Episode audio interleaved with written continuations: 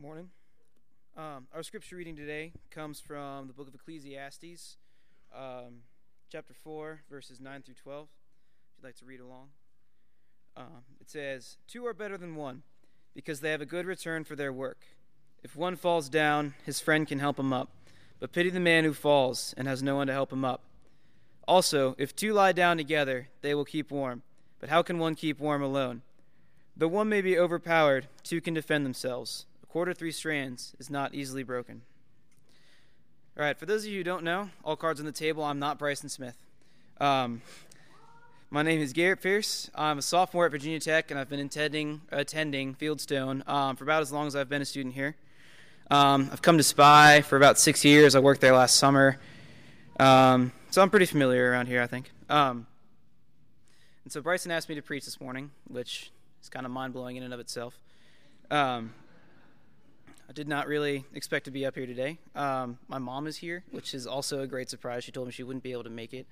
So, a day full of surprises for me. Um, so, anyway, um, college is a time of change for just about everybody who does some time in college. Um, and if I'm honest, I didn't really expect myself to change very much when I came to college. Like, I grew up in the church, uh, I was pretty dedicated to my faith, I took it really seriously. Um, I knew Jesus and loved him, but uh, the way I looked at him back then is not anywhere near the way that I look at him now. Because um, when I was in high school, I did faith more or less on my own. Like I, I went to youth group and like I went to church on Sunday, and um, like that meant a lot to me. But uh, it was mostly like it's just something I did on my own. I didn't really talk to people about it. I mean, like I'd share my faith with people if they asked, but like I didn't, I, I didn't have, I guess, community you could say. Um, and I thought I was good. Like I thought everything was all right um, with my faith, um, but I never had community.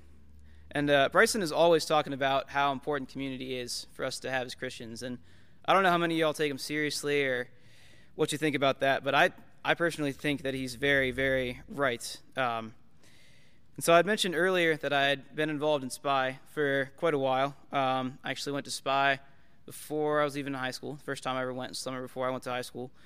Um, and I've been coming ever since. Um, like I said, I worked there last summer as well. And so the summer before I came to college, there were two guys on staff um, who go by the names of Gary Nave and Will Kenton. Um, both of them are, well, Will graduated, but Gary's still around, um, comes here.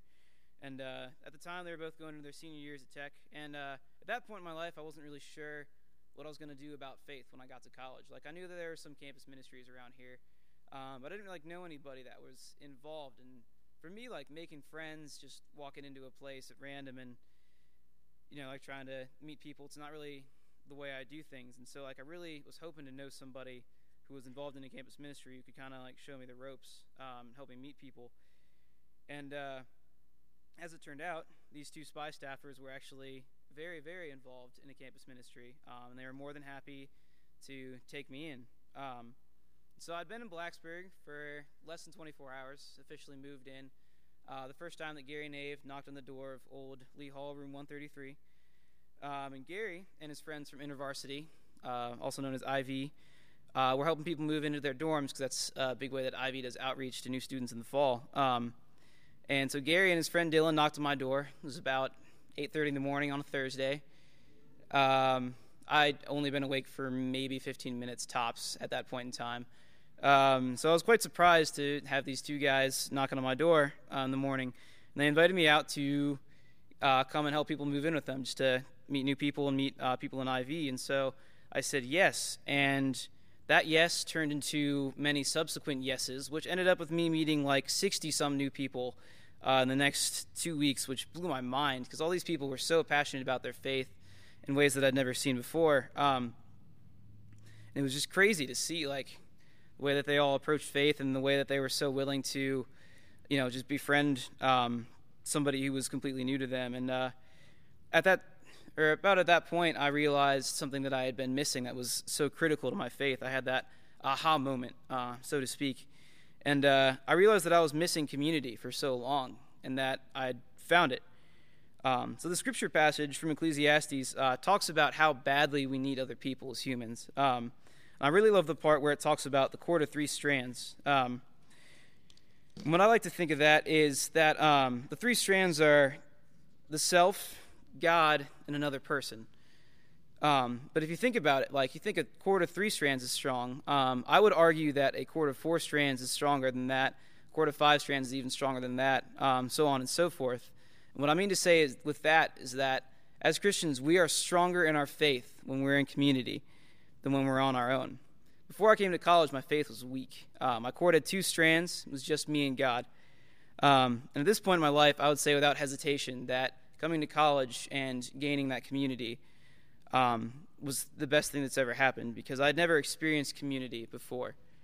Um, and like I had people who were pouring into me in a way that I'd never seen before, and they just wanted to see me grow in my faith, and they were willing to help me along that journey, and that was something I'd never had. Um, community is a big deal to God. It's uh, it's an idea with a lot of depth to it and a lot of things um, to learn.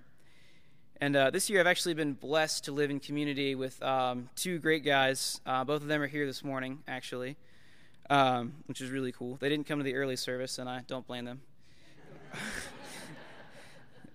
um, and so I've actually learned a lot from the two of them, and I'm learning something new from them every day. Um, we'd like to think that we invented a new kind of community that's just us, um, and we call it Bro Community which is a wonderfully ridiculous name for it. It's kind of like a combination of brotherhood and community, um, two concepts that were greatly encouraged throughout um, Scripture. And uh, we put bromunity into practice each week um, by sitting down and just talking about anything and everything from like schoolwork to girl problems to books we've been reading, you know, anything really. Um, and what happens in bromunity stays in bromunity. What's talked about in bromunity stays in bromunity. It's just it's just us. It's just the three of us um, on our own, talking about whatever, whatever we want to talk about. And uh, it's actually helped me through a lot of craziness this semester. Um, and I think that every Christian needs that tight group of people. Um, I mean, you hear like some of the really successful Christians. They talk about how they all have a group of like people that they they're always working with and pouring into. Like Bryson has his gospel nights, um, that group of four pastors that he he's known for forever. Um, and I mean that's that's a big deal. Like I think every Christian needs to have that uh, support in their faith. Um, and so there's another passage I'd like to use here. It comes from the Gospel of John, um, chapter 15. If you'd like to crack open your Bibles with me, uh, Jesus says, "As the Father has loved me, so have I loved you. Now remain in my love. If you obey my commands, you will remain in my love, just as I have obeyed my Father's commands and remain in His love." I have told you this so that my joy may be in you and that your joy may be complete. My command is this love each other as I have loved you. Greater love has no one than this, that he lay down his life for his friends. You are my friends if you do what I command. I no longer call you servants, because a servant does not know his master's business. Instead, I have called you friends, for everything that I learned from my Father I have made known to you. You did not choose me, but I chose you and appointed you to go and bear fruit, fruit that will last. Then the Father will give you whatever you ask in my name. This is my command love each other. And that's what community is really about loving one another, caring for one another, and being there for one another. It's important for us to walk the path of spirituality with other people because we see God's love through other people. Um, in his book, Blue Like Jazz, Donald Miller expresses that need for community um, in the best way that I think I've ever heard it. He says, to be in a relationship with God is to be loved purely and furiously. And a person who thinks himself unlovable cannot be in a relationship with God because he can't accept who God is, a being that is love. We learn that we are lovable or unlovable from other people. That is why God tells us so many times to love each other. We are lovable. And we're made that way by a God who is purely and entirely love. But we'll never be able to fully understand that if we're on our own. We learn that we are lovable or unlovable from other people. And that is why God tells us so, so, so many times to love each other. Thank you.